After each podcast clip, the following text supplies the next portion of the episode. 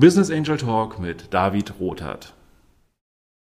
Mein Name ist David Rothert. Ich bin Gründer von Companisto. In dieser Podcast-Reihe spreche ich mit Menschen darüber, warum und wie sie in Startups investiert haben. Ich selbst habe Companisto gegründet, um mich mit anderen Menschen an Startups beteiligen zu können und viel mehr Menschen den Zugang zu dem Thema zu geben. Und jetzt freue ich mich auf meinen heutigen Gast. Ja, herzlich willkommen heute mit Hendrik Schriefner. Ich freue mich sehr. Du bist ja einer der Gründer von Sharpest. Ähm, was ihr genau macht und äh, wer du bist, darüber werden wir heute sprechen. Magst du dich vielleicht mal selbst vorstellen? Ja, moin David, freut mich hier zu sein. Genau, ich bin Hendrik, ich bin einer von zwei Gründern hier bei Sharpest. Ich bin selber bei uns als CEO vor allen Dingen so für langfristige Perspektive, Vision verantwortlich.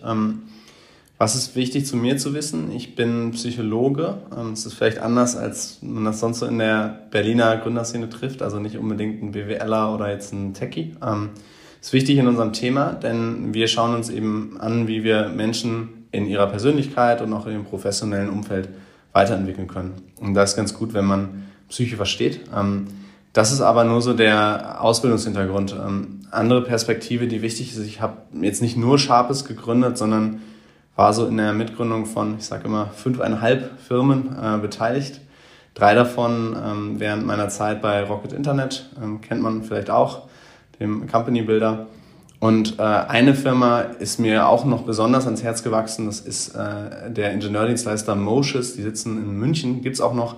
Ähm, die habe ich damals parallel mitgegründet äh, während meines Studiums noch in München und äh, durfte die Anteile dann an meine Mitgründer zurückverkaufen. Äh, bin also leider nicht reich geworden, ähm, konnte das Geld aber dann hernehmen, um Sharpest mit anzuschieben, ähm, was für uns sehr wichtig ist, weil wir eben zwar VC finanziert sind, allerdings auch noch einen sehr, sehr äh, relevanten Anteil, den, der den Gründern gehört und deswegen auch viel von dem Herzblut und äh, der Vision von uns auch noch in unserem, unserem Unternehmen steckt. Ja, vielen Dank für den Einstieg und auch einen kurzen Abriss zu deinem Werdegang. Äh, mich würde interessieren, du hast ja auch gesprochen darüber, dass du für die Vision zuständig bist. Ich würde noch mal einen Schritt gerne zurückgehen. Ähm, wann hattest du denn das erste Mal die Vision, dass du überhaupt Unternehmer wirst? Gute Frage. Ähm, da war ich zehn Jahre alt. Das klingt jetzt ein bisschen abgedroschen, aber es, ist, äh, es stimmt tatsächlich. Ähm, und zwar, also vielleicht die Erkenntnis dann ein paar Jahre später. Ähm, was habe ich mit zehn Jahren beobachtet? Komme aus der schönen Stadt Münster in Westfalen und dort aus einem kleinen äh, Vorort. Und in Münster ist es so, oder damals war es so, dass es äh, einen äh, McDonalds in diesem äh, Stadtkern gegeben hat. Und nun ist mein Vorort mit dem Auto eine Viertelstunde, 20 Minuten ungefähr entfernt. Und ohne Witz, es sind Familien äh, zu den McDonalds gepilgert damals. Ähm, ist vielleicht heute nicht mehr so, weil weiß nicht, ob die Reputation von McDonalds da noch gut genug ist, aber damals war es so. Und dann habe ich mit zehn Jahren äh, zu meiner Mama gesagt, du, ähm, wieso machen die das? Lass uns doch einen McDonald's in diesem äh, Vorort aufmachen. Und äh, meine Mutter, mein Vater auch sind beide Lehrer äh, und haben gesagt, naja, äh, bist irgendwie zehn, äh, wir haben andere Berufe, vielleicht nicht. Und als ich dann 16, 17 war, öffnete zwar kein McDonald's, allerdings ein Burger King in äh, diesem Vorort. Und der ist, den gibt's auch heute noch und seitdem ist er immer voll. Und das war so der Moment, wo ich dachte, ah, okay, vielleicht hatte ich da, habe ich da irgendwie ein ganz gutes Gespür für so äh, finanzielle Potenziale auszunutzen. Ähm, äh, da will ich weiter reingehen und habe dann auch in der Schule schon mit ganz vielen Geschäftsideen immer rumexperimentiert und das Unternehmen Moshes, was ich halt gerade erwähnte, war dann das erste wirklich äh, ernstzunehmende in dem Kontext. Ja, spannend. Also das erlebt man ja oft, dass äh, Menschen dann sehr früh auch mit dem Thema in Kontakt treten. Aber ich glaube, das, was du formulierst, eigentlich auch zu spüren, dass man selber dann Riecher hat, ja, äh, und das schon sehr früh ist, glaube ich, bemerkenswert und hat dich ja dann offensichtlich geprägt. Ähm, ich habe noch eine Frage, du bist ja Psychologe und ähm, so aus meiner Erfahrung ist das jetzt äh, eher, ich weiß nicht, vielleicht kann man sogar sagen, untypisch. Ich habe das jedenfalls bei Juristen auch immer gehört, ich bin selber Jurist, dass äh, wir Juristen und vielleicht auch ihr Psychologen jetzt nicht die typischen Gründer seid. Ähm, siehst du das so oder hab, fehlt mir da einfach ein bisschen Wissen? Ich glaube schon. Also ich will da jetzt meinen ehemaligen KommilitonInnen nicht zu nahe treten. Es gibt ja hier auch die äh, Nora von Selfie, die ein psychotherapeutisches Startup aufgebaut hat und äh, die ich auch aus meiner Zeit bei Rocket noch kenne. Also ich glaube, so pauschal kann man es nicht ausdrücken. Ähm, dennoch meiner Wahrnehmung nach sind die äh, meisten PsychologInnen dann doch eher risikoaverser unterwegs. Und ähm, das ist der eine Teil. Und die andere Perspektive ist sicherlich auch, dass für viele, ähm, zumindest psychotherapeutisch Ausgebildete, die Leidenschaft ja auch in der Tat dann an der Arbeit mit den KlientInnen liegt. Und äh, das ist jetzt bei uns zum Beispiel, wir haben zwar auch KlientInnen, natürlich nicht therapeutisch, ähm, und da ist irgendwo das technische Medium dann noch dazwischen. Und ich glaube, als Unternehmer, Unternehmerin äh, hat man dementsprechend eine andere Perspektive auf die Welt, als das vielleicht äh, im Psychologiestudium so vermittelt wird. Jetzt würde ich direkt da auch nochmal einhaken wollen. Ähm, du hast ja schon mal ganz kurz abgerissen, was ihr bei Sharpist macht. Ähm, da würde ich aber gerne nochmal mehr drauf eingehen, dass du das vielleicht nochmal genauer erklärst ähm, und auch, wie ihr eigentlich oder du zu der Idee gekommen bist. Mhm. Also bei uns bei Sharpes, wir sind extrem visionsgetrieben. Uns geht es darum, dass wir sagen, wir wollen eigentlich alle Menschen, wirklich alle, dabei unterstützen, sich so personalisiert, individuell wie möglich weiterzuentwickeln. Das ist so der ähm, Kerngedanke. Und ähm, es gab jetzt vielleicht nicht den einen großen Aha-Moment, sondern viele kleinere, die dann am Ende dazu bei uns beigetragen haben. Ähm, Sicherlich relevant war für mich allerdings die Lektüre eines Buches von Tasha Urich heißt die. Äh, es ist auch eine Psychologin, wenn ich richtig informiert bin. Das Buch heißt Insight. Ähm, ich weiß nicht, ob ich das so absolut empfehlen kann. Äh, es ist sehr amerikanisch angehaucht, nur ein Satz ist sehr, ist einfach an mir hängen geblieben. Und zwar sagt sie darin, ähm, während 90 Prozent der Menschen glauben, sie seien selbst reflektiert, trifft es nur auf 10 Prozent wirklich zu. Und das würde ich vielleicht nicht so auf die Zahlen genauso unterschreiben, aber die Perspektive finde ich extrem wichtig. Zu sagen, wenn wir Menschen dabei unterstützen, etwas reflektierter nur durch die Welt zu gehen, dann ist die Interaktion mit ihnen selbst und mit anderen gewinnbringender und irgendwo auch erfüllender. Und das wollten wir anschieben ähm, mit Sharpist. Und ähm, jetzt ist es ja so, es gibt vielleicht viele, insbesondere, glaube ich, GründerInnen, die noch nicht so viel Gründungserfahrung haben. Man, man will dann immer direkt äh, nach den Sternen greifen und direkt auf die große Vision. Das ist bei uns nicht so. Wir haben einen relativ klaren Plan, wie wir uns dem nähern. Und wenn man uns jetzt in eine Schublade packen wollte, würde man wahrscheinlich auch sagen, ja, Sharpes ist ein Unternehmen für digitales Coaching. Ähm, und das ist auch der erste Schritt in unserer Unternehmensgenese gewesen, ungefähr 2018, wo wir gesagt haben, Organisationen haben das schon begriffen, dass die Reflexionsfähigkeit ihrer Mitarbeitenden sich positiv auf ihre Kennzahlen einzahlt. Produktivität, Teamdynamik äh, oder am Ende auch wirklich ganz klar Umsatz. Ähm, und die wissen auch, dass Coaching als 1 zu 1 Interaktion hocheffektiv ist. Nur der operative Aufwand ist massiv. Nimm dir mal einen BASF vielleicht. Ähm, die haben Tausende an Menschen und auch Führungskräften auf der ganzen Welt. Allein den oder die Coach zu den Mitarbeitenden zu bringen, ist schon extrem schwierig, die richtige Zuordnung dazu machen. Und das war so Schritt eins. Wir haben jetzt über 500 Coaches auf der ganzen Welt und eigentlich jeder Arbeitnehmer, jede Arbeitnehmerin kann über Sharpest äh, den oder die für sie passende Coach finden und mit dieser Person sich auch kontinuierlich äh, mit ihrer Entwicklung auseinandersetzen. Es sind immer so 30-minütige Coaching-Sitzungen am Handy oder am Laptop, ähm, die dann entsprechend dich in deinen Entwicklungszielen unterstützen. Das allerdings ist nur Schritt eins, denn das ist, wir haben festgestellt, dass das digitale Coaching als solches vor allen Dingen das analoge substituiert also immer noch für die Top-Führungskräfte reserviert ist und kommt natürlich auch zum gewissen Preispunkt.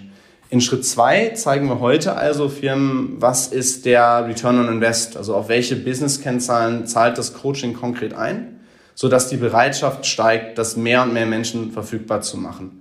Und so ein bisschen schrauben wir jetzt schon an Schritt drei, da geht es dann irgendwann um die Bezahlbarkeit wirklich für alle wo wir ähm, versuchen, aus der einzelnen 1 zu 1 Minute zwischen Coach und Coachee möglichst viele weitere Lernminuten zu, rauszuholen. Heute machen wir das mit so kleinen Übungen, die heißen Microtasks. Ähm, da gibt's aber noch andere Gedanken, wie man das Coaching vor- nachbereiten kann und allgemein ein bisschen effizienter gestalten. Jetzt hast du gesagt, dass ähm, ja, der Gedanke oder die Aussage, dass ähm, ja, möglicherweise vielleicht nur 10% der Menschen, die von sich glauben, reflektiert zu sein, es auch wirklich sind, ähm, ein, ein Wegweiser für dich war oder so ein Satz, der bei dir verfangen hat. Was bedeutet es denn für dich, wenn du sagst, jemand ist wirklich reflektiert? Ich glaube, das fängt halt, und das ist das Spannende auch beim Coaching, es fängt damit an, sich die Fragen zu stellen, äh, von denen man wahrscheinlich gar nicht genau weiß, dass man sie sich stellen sollte. Also ähm, wie häufig hast du darüber nachgedacht, jetzt ganz klassische Coaching-Frage, ähm, was ist für dich ein Tag, wo du zufrieden aus dem Büro gehst und wo vielleicht nicht? Du hast, ich nehme, unterstell dir jetzt mal, du hast wahrscheinlich eher so mal das Gefühl, dass du sagst, okay, das war jetzt ein Scheißtag, ich bin irgendwie müde und ein bisschen kaputt und boah, das war ein toller Tag, aber wirklich am Ende der Woche in die Reflexion zu gehen und äh, darüber nachzudenken, ich glaube, dabei fängt es schon an. Und ähm, das überträgt sich dann irgendwann auf die Interaktion, zu überlegen, was könnte die, wie könnte die andere Person jetzt die, die Situation wahrnehmen und dann vielleicht auch auf neue Gedanken und Führungskonzepte, also sich wirklich intensiv damit auseinanderzusetzen, ähm, was ist die Führungsphilosophie meiner Organisation, was ist vielleicht meine Persönlichkeit, was ist das Bedürfnis meiner Mitarbeitenden und wie kriege ich das alles im Sinne der Organisation und im Sinne der Personen zusammen. Und äh, ich glaube, am Ende fließt alles in dieser reflektiven Frage äh, oder den reflektiven Fragen des Coachings zusammen. Ja, danke. Ich, ich, war mir bewusst, dass das nicht so eine ganz einfache Frage ist, die so zu beantworten, aber ich finde, du hast das jetzt für mich sehr gut gemacht. Ähm, wenn ich das von meiner Warte auch ein bisschen bewerten kann, geht es ja sehr stark auch um, um Bewusstsein. Also sich selber zu verändern ist ja extrem schwer. Also vielleicht können wir auch darüber nochmal reden. Du bist Psychologe. Warum ist es eigentlich so schwer, sich zu verändern? Aber ich habe für mich selber gemerkt, dass hm, erstmal das Bewusstsein zu bekommen, dass ich mich an bestimmten Stellen so und so verhalte oder vor allem auch fühle. Ja? Also wie fühle ich mich eigentlich? Ähm, das schon einen Riesenschritt gemacht hat, auch wenn ich jetzt erstmal nichts ändern konnte. Ja? Manchmal war ich dann in gewissen Abläufen gefangen, habe es aber zumindest bemerkt. Ja? Äh, war dann zwar auch frustrierend vielleicht erstmal, aber es hat mir trotzdem geholfen. Ähm, ja, vielleicht an der Stelle nochmal die Frage, ähm, inwieweit siehst du, dass das, dieses Bewusstsein eine große Rolle spielt und auch das, das Thema Emotionen? Das würde mich interessieren.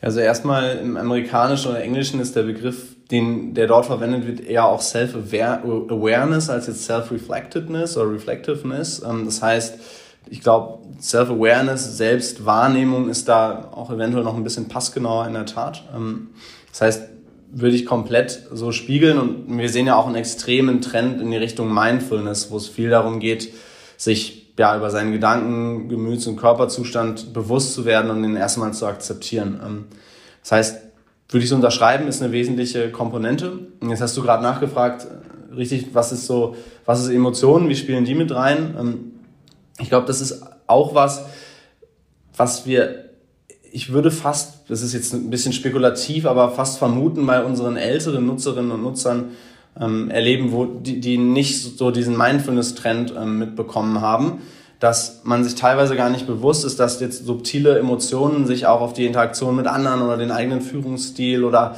wie man jetzt auf die eine E-Mail da reagiert, äh, auswirken. Und was ich immer spannend finde, ist, wenn den Leuten bewusst wird, wie der Connect zwischen ihrem Privatleben und dem Arbeitsleben ist. Also viele Probleme aus dem Privatleben werden dann irgendwo so auch in den beruflichen Kontext mitgeschleppt. Das erleben wir, glaube ich, gerade alle, auch dadurch, dass Privates und Berufliches sich jetzt in der Pandemie noch viel, viel schlechter trennen lässt. Ähm, und da würde ich komplett äh, dir zustimmen. Wenn man das ein bisschen bewusster hinbekommt, dann kann man es zumindest wahrnehmen und der nächste Schritt ist dann eben die Handlung und ich glaube, da kann wieder Coaching extrem viel helfen.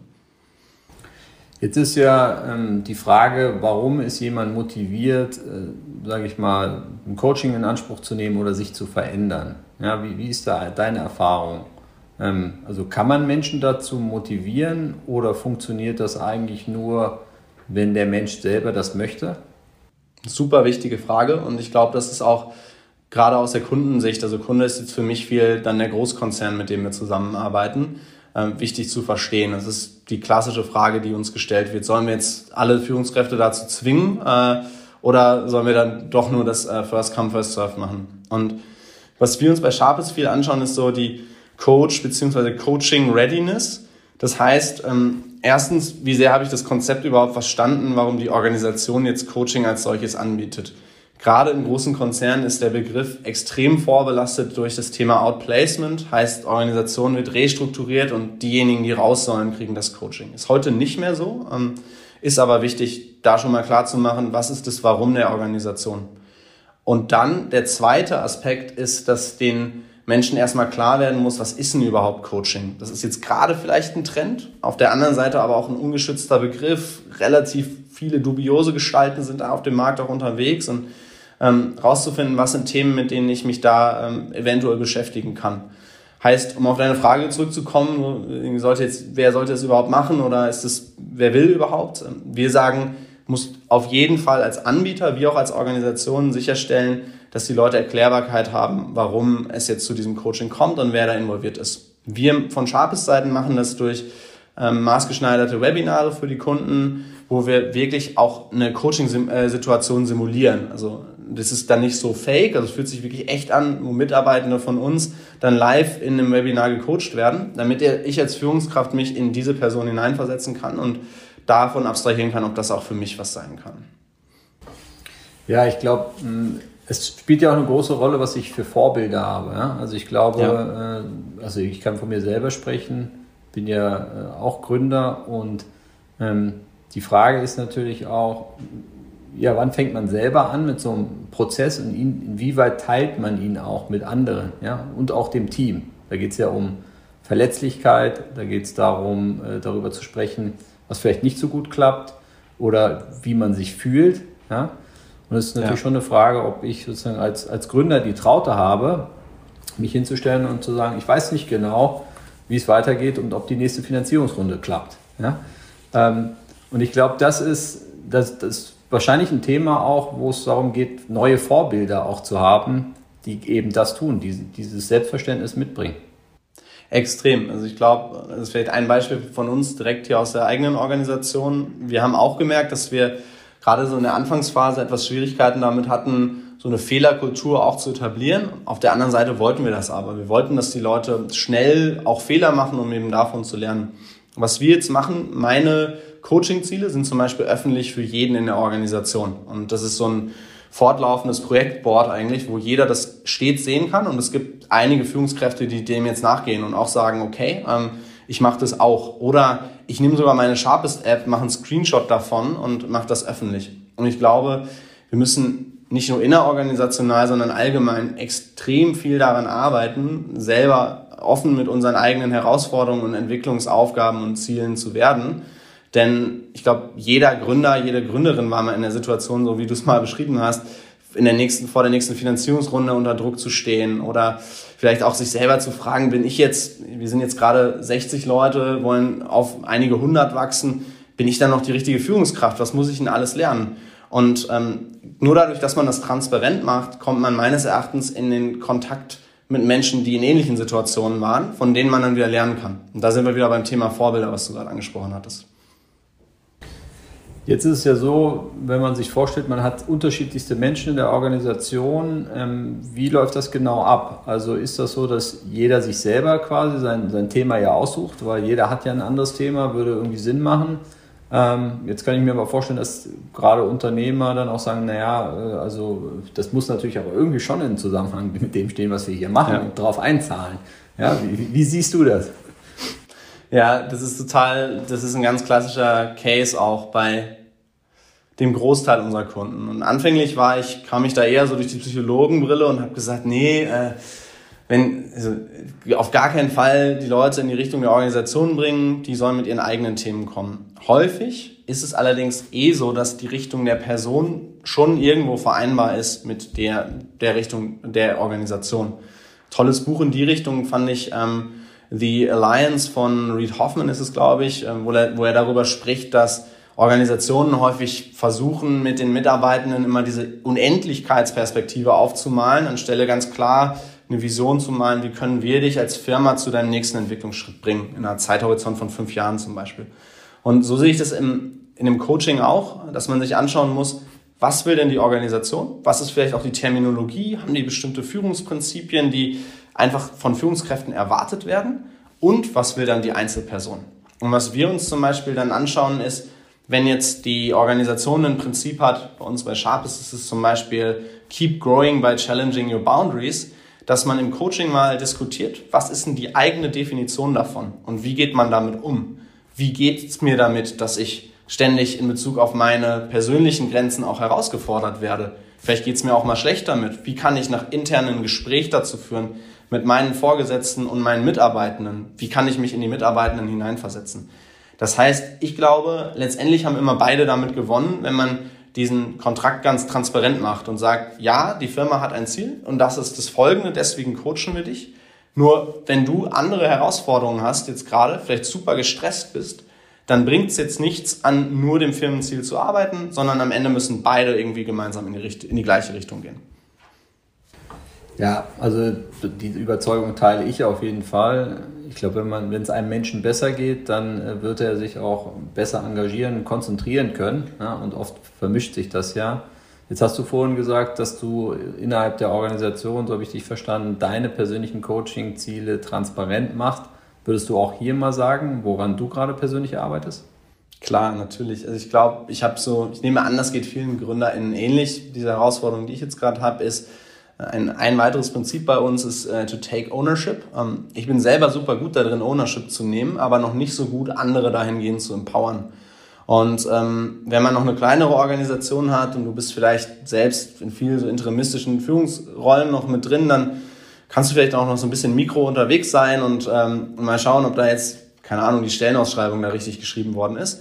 Mittlerweile bin ich ähm, Führungskraft von Führungskräften. Ähm, da geht erstmal diese Art des Mikromanagements gar nicht mehr. Da ist die Organisation zu groß für.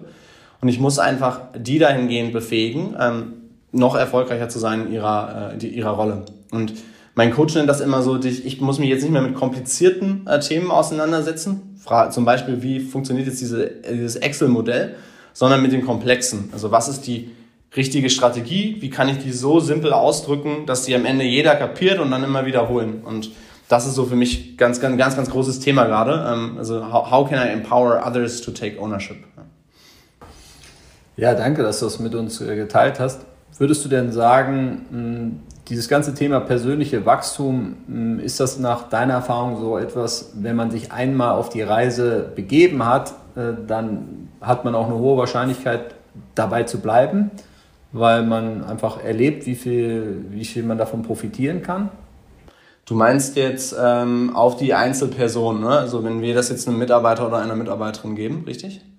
Genau, ich meine generell, weil mein Gefühl ist, dass die Hürde, ja, äh, damit anzufangen, doch relativ hoch ist. Ja, vielleicht braucht es für den einen oder anderen wirklich auch einen signifikanten Auslöser, also eine Krise, ja. etwas, wo er wirklich an seine Grenzen kommt. Ähm, das würde mich sozusagen nochmal interessieren, ob diese Bereitschaft besonders, ja, besondere Krisen vielleicht voraussetzt, wo man sagt, okay, ich brauche wirklich Hilfe. Und zum anderen, wie deine Erfahrung ist, wenn, wenn Menschen einfach mal, mal angefangen haben, ob sie dabei bleiben oder ob das Thema persönliche, persönliches Wachstum auch schnell mal wieder in der Schublade landet. Mhm. Ja, ganz wichtiger Punkt. Also vielleicht kurz zum, zum Anstoßmoment. Ich, da könnte ich jetzt nichts konkret definieren. Also wir schauen tatsächlich anonymisiert und aggregiert auch in die unterschiedlichen Coaching-Themen mit rein. Ich würde sagen, das ist sehr unterschiedlich. Es gibt manche Leute, da ist es vielleicht die Krise. Dann gibt es andere, die haben einfach von ihrer Persönlichkeitsstruktur diesen Hunger, sich kontinuierlich weiterzuentwickeln. Der zweite Punkt des am Ball bleibens ist extrem wichtig und relevant. Also wir nennen das bei uns auch Engagement. Und zwar, ich vergleiche das gerne mit dem Fitnessstudio und dem Personal Trainer. Und im Fitnessstudio, da ist es auch so, du meldest dich an und dann hast du vielleicht erste Erfolge und gehst hin, aber die meisten wissen es, ist echt schwer, dann am Ball zu bleiben. Also mir geht's zumindest so, ich, jetzt gerade ist es eh schwer, aber auch vor der Pandemie bin ich jetzt nicht so wirklich oft und regelmäßig dann nachher mehr ins Fitnessstudio gegangen. Das Tolle am Personal Trainer ist, das ist eine Person, mit der du die Beziehung aufbaust, die dich dann auch in die Verantwortlichkeit ziehen kann in Bezug auf deine eigene Entwicklung. Und ähm, so sehe ich das im Coaching auch, dass du, also ein großer Teil passiert auch zwischen den Coaching-Sitzungen, muss auch passieren. Du brauchst aber immer wieder diesen Moment des erneuten Reflektierens und vielleicht auch die Beziehung zu der Person des Coaches oder der Coach, der oder die dich dann eben in die Verantwortung zieht. Und was wir da messen bei Sharpes ist tatsächlich ähm, einmal, wie viele der Coaching-Sitzungen, die du potenziell jetzt nutzen könntest, nimmst du auch wirklich in Anspruch. Und wir haben da intern die Maßgabe, dass wir zwischen 80 und 90 Prozent wirklich für jeden unserer Kunden, also jede Organisation landen wollen. Das heißt, wir haben auch Power-Users, die gehen eigentlich, die reizen das komplett aus. Das ist sogar bei dem Großteil der Leute so. Und dann schauen wir uns noch eine, zwei weitere Metriken an. Eine ist, wie viele Interaktionen zusätzlich mit unserem Produkt können wir aus einer Coachingsitzung rausholen? Also schauen die sich die Inhalte wirklich an und verfolgen den jeweiligen Fortschritt. Und wir sehen es bei uns, dass es vier oder mehr Interaktionen aus einer einzelnen Coachingsitzung raus, raus sind. Also viel, viel weiteres Lernen passiert eben noch. Und jetzt ist vielleicht dann die Frage, okay, woran liegt das? Wir haben dann noch, das ist die dritte Metrik. Wir schauen uns an, ob wir Aha-Momente schaffen aus der Coaching-Sitzung. Fragen dann immer so danach, hattest du jetzt, David, einen Aha-Moment? Was war das denn? Und wenn du das dann aufschreibst, dann wissen wir, dass das eine besonders erkenntnisreiche Coaching-Sitzung für dich war. Das ist bei ungefähr jeder vierter Sitzung so bei uns. Und diejenigen, die möglichst viele Aha-Momente haben, das sind auch die, die sehr, sehr lange am Ball bleiben und die eben auch viele weitere Interaktionen mit dem Produkt haben. Also auf gar keinen Fall so, dass wenn ich einmal der Schalter umgelegt ist, ich immer mit am Ball bleibe. Und das ist, glaube ich, die Verantwortung von einem Anbieter wie Sharpist, sicherzustellen, dass die Menschen auf eine angenehme, charmante Art und Weise kontinuierlich eben sich selber wieder in die Verantwortung ziehen. Ja, ich kenne das von mir von früher äh, beim Schlagzeugunterricht. Da war es immer so, wenn ich wusste, jetzt ist Schlagzeug, habe ich mir selber ausgesucht. Äh, ja, musste ich ja auch nicht hingehen, hat auch keiner erwartet, aber ich, mir hat es ja auch Spaß gemacht. Aber immer wenn ich wusste, ah, heute ist wieder Schlagzeugunterricht, wieder nicht richtig geübt, ähm, war so ein bisschen so, hm. Aber die Freude danach war extrem groß und ich, ähm, ich kann sozusagen aus persönlicher Erfahrung sagen, ich glaube, das Thema persönliches Wachstum hat mich immer interessiert, aber nochmal auf einem anderen Level, nachdem ich Vater geworden bin. Mhm. Weil das ähm, natürlich eine extrem einschneidende Erfahrung war und auch, ähm, ja, dass im besonderen Maße ich mit meinen Emotionen und der Emotion meiner Tochter umgehen lernen musste. Ja? Und ich glaube, das ist, äh, das, das merke ich so als Mann, das ist, das ist jetzt uns nicht immer so in die Wiege gelegt. Ja? Ich musste am Anfang auch mal, muss ich offen zugeben, googeln, was es eigentlich alles für so Gefühle gibt, ja? Mhm. um, das, um überhaupt die Worte zu finden, äh, wie ich mich fühle. Ähm, genau, und ich glaube, das, das war für mich ein extrem großer Auslöser, diesen Weg einzugehen. Absolut. Also ich glaube auch gerade Erziehung ist auch nochmal so ein ganz großer Bereich, den wir zum Beispiel bei Sharpest jetzt auch auf dem Horizont sehen. Gerade sind wir natürlich auf Organisationen konzentriert.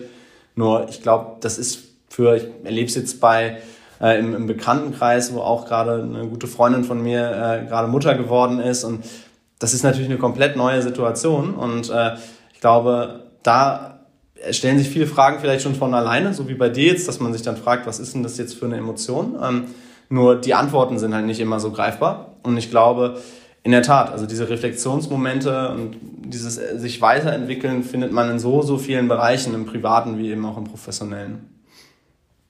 Ja, am Ende hat das, glaube ich, auch viel mehr mit Kommunikation zu tun. Also ähm, oft ist ja das Ergebnis ein Handeln, äh, was, glaube ich, auch viel mit Kommunikation zu tun hat.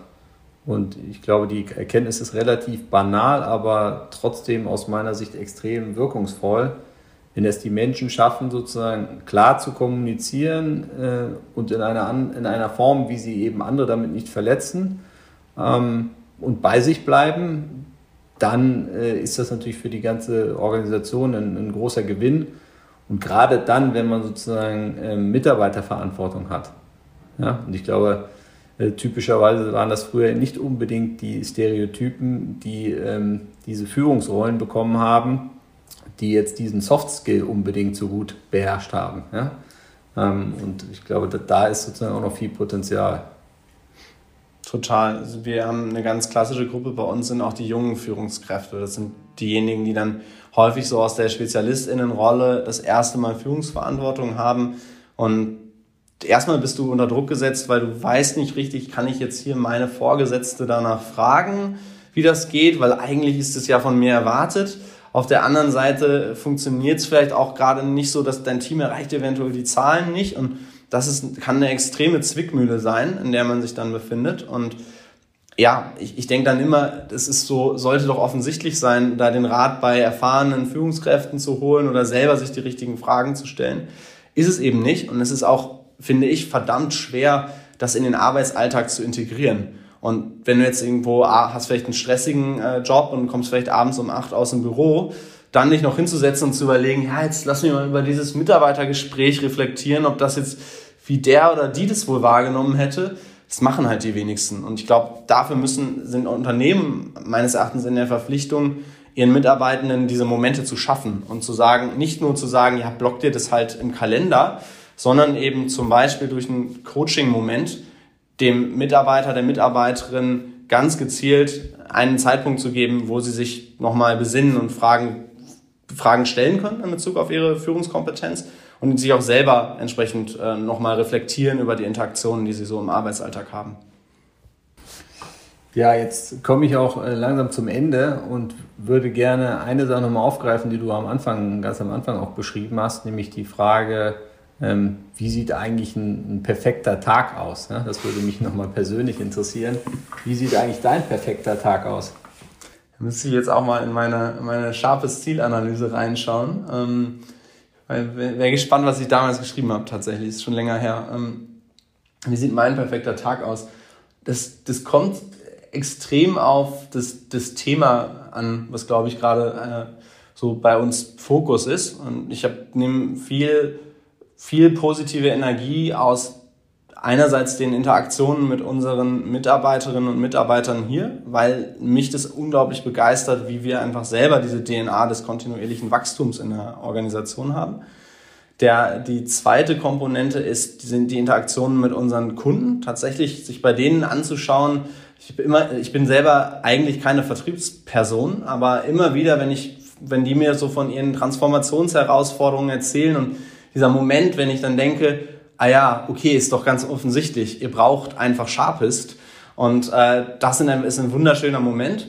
Und die, die dritte Interaktion, aus der ich viel mitnehme, ist dann in der Tat die mit dem Produkt und sich zu überlegen, wie können wir jetzt kontinuierliche Entwicklung, wie können wir Coaching noch mehr Menschen äh, zur, zur Verfügung stellen. Und jetzt hast du mich gefragt, ist das ein perfekter Tag? Ich glaube eher dann die perfekte Woche, weil ich fände das Overkill, wenn ich jetzt alle Bälle so durcheinander jonglieren müsste. Ähm, und äh, genau, wahrscheinlich von all dem äh, einen solchen Tag in der Woche und dann war es auf jeden Fall eine gute Woche. Ja, für mich war es jetzt äh, nicht eine gute Woche, sondern ich glaube eine, eine gute Dreiviertelstunde mit dir. Ähm, ich möchte mich herzlich bei dir bedanken für deine Offenheit und das, was du mit uns geteilt hast und wünsche dir äh, und deinem Team ähm, ja, viel Achtsamkeit, viel Mindfulness und viel Spaß dabei, eure Vision zu entfalten. Danke, Henrik. Ja, tausend Dank, dass ich da sein durfte. wir schließen bei Sharpest immer mit Keep Growing. Keep Growing. Passt.